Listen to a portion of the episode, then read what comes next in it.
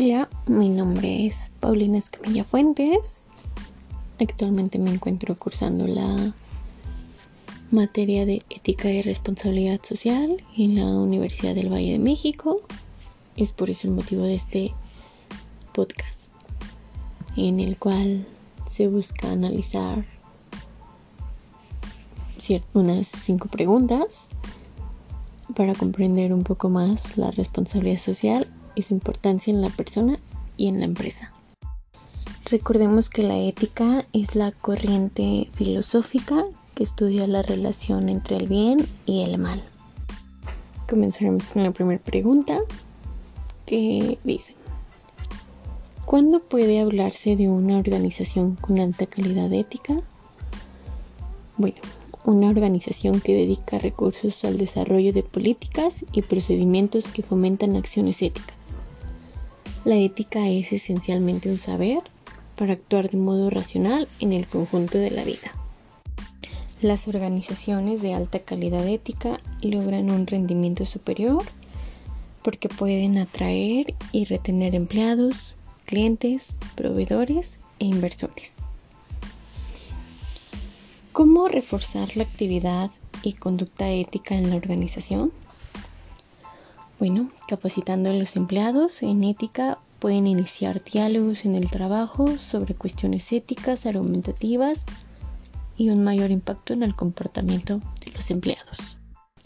La ética es un saber práctico que dota de coherencia a la conducta humana, ajustándola a valores aceptados por la mayoría.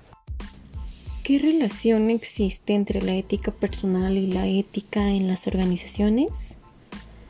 La ética se refiere al sentido de la sociedad, de la forma correcta de vivir nuestra vida cotidiana.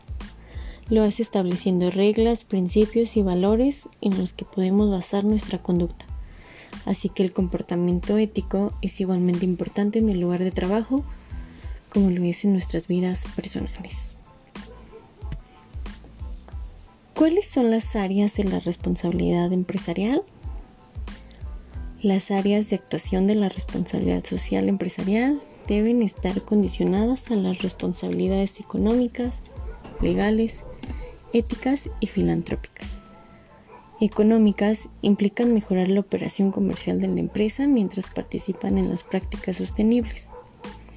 Legales, las empresas que dan transparencia sobre su impacto en los derechos humanos. Las éticas incluyen los principios y estándares morales que guían el comportamiento en el mundo de los negocios. Y las filantrópicas incluyen la donación de tiempo, dinero o recursos a organizaciones benéficas y organizaciones a nivel local, nacional o internacional.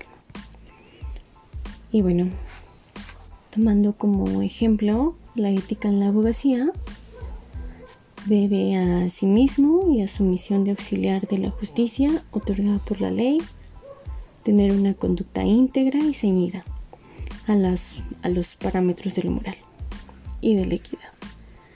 Pues su labor es muy importante de un abogado ya que representa a las personas ante los tribunales para hacer valer sus derechos, la justicia y así obtener grandes cambios en la sociedad. De esta forma se percibe una mejor imagen, mejor reputación corporativa, más clientes, lealtad y una comunidad fuerte y saludable. Y con beneficios que pueden